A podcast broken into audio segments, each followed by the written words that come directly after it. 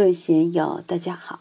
今天我们继续学习《禅说庄子耕桑处平气顺心的养生秘法》第一讲“道家的根本立场”第四部分。让我们一起来听听冯学成先生的解读。徒弟们说了一大堆儒家的理论，想说服耕桑楚接受商民的用力。听了徒弟们的这番话，耕桑楚又是怎么反应的呢？耕桑处说：“小子来，夫寒车之兽，借而离山，则不免于亡谷之患；吞舟之鱼，荡而失水，则已能苦之。故鸟兽不厌高，鱼鳖不厌深。夫全其形生之人，藏其身也，不厌深渺而已矣。寒车之兽，很庞大的一种野兽，比狮子、老虎还大，可以把车一口吞下去。”这样庞大的野兽，继而离山，则不免于亡谷之患。如果单独离开了山林，一样难免落入猎人设的陷阱机关里，从而丧失生命。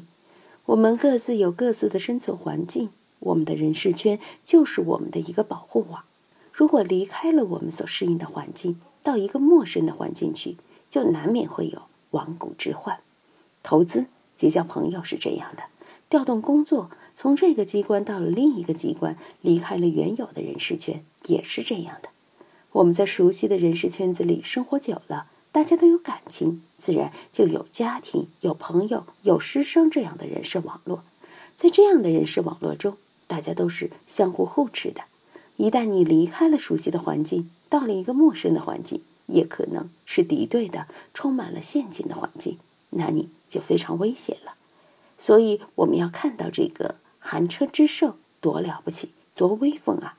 虽能吞下一辆马车，一旦离开了生养它的山林，离开了它熟悉的环境，同样会遭受到亡骨之患。大金鱼、大鲨鱼这些吞舟之鱼，能吞下一条船不得了；但若遇见了台风，狂风巨浪把它们推到沙滩上，离开了它们生存的大海，荡而失水，这时。已能苦之，蚂蚁就能把它们吃得干干净净。就如《增广贤文》里的这句话：“龙游浅滩遭虾戏，虎落平阳被犬欺。”龙游浅水，离开了它生存的大海，虾蟹都可以戏弄它；老虎离开了山林，也会被狗欺负。拿佛教的话来说，一个人的因缘业报是不能随便去化解的。你在一定的生活环境内是有因缘业报的。你要想超越这个因缘业报，基本不可能。有些人学佛法想马上转运，以为拜了黄财神，金元宝就下雨一样来了，哪有这么好的事？上师加持一下，你就得到了，开眼了，脑门心就可以种草了。就算种上了草，你又能怎么样？你就明心见性了，就开智慧了。我见过一些头上可以种草的，大多都是愚痴没用的。故鸟兽不厌高，鱼鳖不厌深，也就是俗话说的“海阔凭鱼跃，天高任鸟飞”。我们每个人都需要开拓自己更广阔的生活空间，但是开拓空间并不是要你离开自己熟悉的已有的生活环境。现在搞改革开放，西学为用，中学为养，我们不能离开中国自己的传统文化，去盲目的全盘西化。如果把祖宗的东西全部丢了，大家都去跟西洋风，就会很麻烦的。需不需要与西方先进的科学技术、文化接轨？当然需要，但不能丢了我们的本钱去和别人接轨，把祖宗的东西一概不要。只有在自己原有的基础上，借鉴别人的先进技术与经验。用孔子的话来说，就是要温故而知新才行。这里要注意，孔子说的是温故。不是去故，去故就不行了。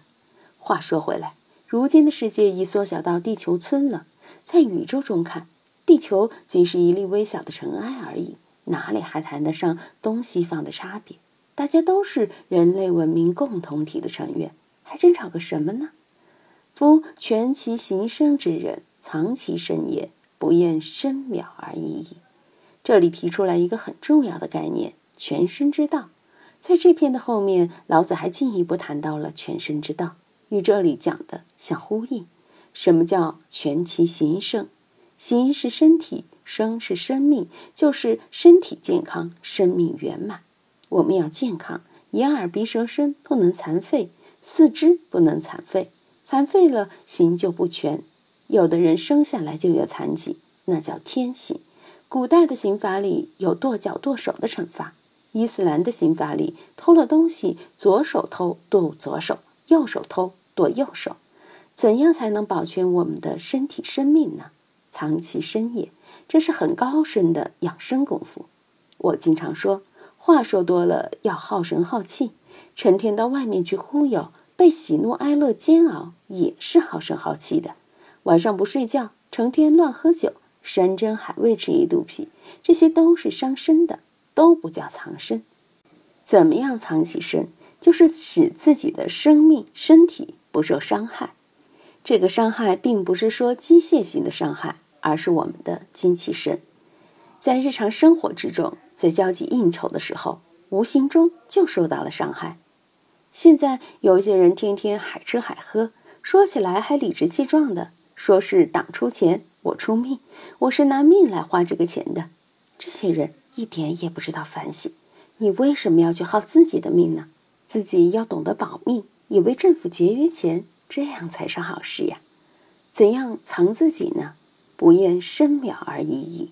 渺远也，藏身就要藏得深，藏得远，让别人看不见，遁于无形嘛。《易经》遁卦有一爻辞说：“肥遁无不利”，就讲遁，讲藏。阴气太盛，阳气就不低，所以小人太多的场合，正气镇不住，君子就待不住。俗话说：“惹不起。”躲得起，待不住就躲嘛，离开这个是非之地，这就叫遁。以前讲五遁之术，《封神榜》里的土行孙有土遁术，《西游记》里的猪八戒能水遁，孙悟空会火遁，这些毕竟都是神话故事。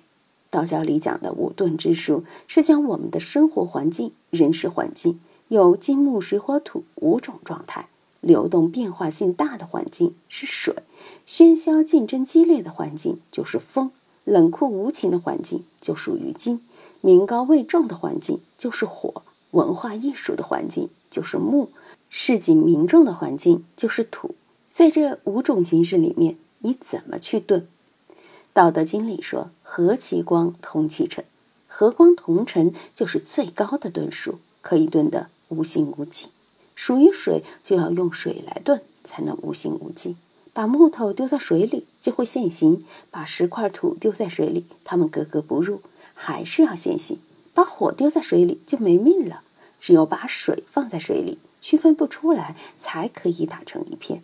所以，把木放在木里，把金放在金里，把土放在土里，把火放在火里，才能打成一片，就非常安全。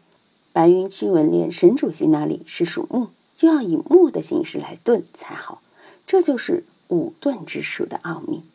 在反右的年代，如果你是文化人，藏在文联里面，麻烦就会少得多。如果在工厂里，就很容易成右派，因为当时右派是有百分之五的比例的，一百个工人里面最多有五个。你一个知识分子，在一百个工人里面，即使你一声不吭，也很难遁的。而在文联里，全都是知识分子，只要你不吭声，安全系数就高得多。怎么去遁？首先要看清楚这个局才行。怎样使自己遁得深渺，藏得深渺？这就需要功夫，需要火候了。关键一句话就是我经常说的：要使自己变成无影人，无形无相，没有特色，不露锋芒，完全融入大众，不显山不露水，别人都不知道你。这才是真功夫，做到这样，你就可以算是隐遁高手，无影人了。今天就读到这里，欢迎大家在评论中分享所思所得。我是万万，我在成都龙江书院为您读书。